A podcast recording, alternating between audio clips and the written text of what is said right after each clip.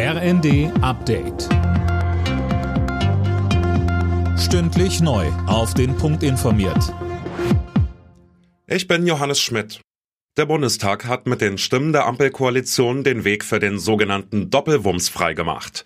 Für das 200 Milliarden Euro Paket, aus dem vor allem die Gas- und Strompreisbremse bezahlt werden soll. Finanzminister Lindner sagte. Energie und Gas bleiben teuer.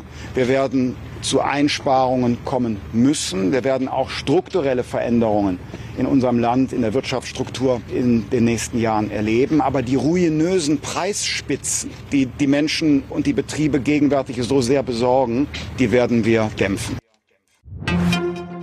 Im kommenden Jahr kann Bundesfinanzminister Lindner laut dem Spiegel bis zu 35 Milliarden Euro neue Schulden aufnehmen, ohne dass er gegen die Vorgaben der Schuldenbremse verstößt. Im Etatentwurf vorgesehen ist bisher etwa die Hälfte. Möglich macht das dem Bericht zufolge das merkliche Abflauen der Konjunktur. Ohne konkrete Beschlüsse, aber mit einem deutlichen Appell an die Bundesregierung ist die Ministerpräsidentenkonferenz zu Ende gegangen.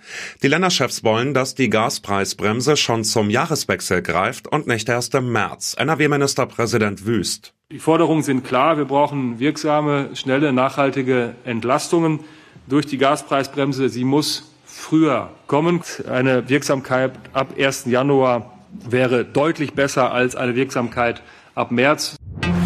Ganz starker Auftritt des FSV Mainz 05 im Freitagsspiel der Bundesliga. Mit 5 zu 0 haben die Mainzer ihre Gäste vom ersten FC Köln abgefertigt. Die Kölner mussten allerdings schon nach nicht mal einer halben Stunde wegen einer roten Karte in Unterzahl spielen.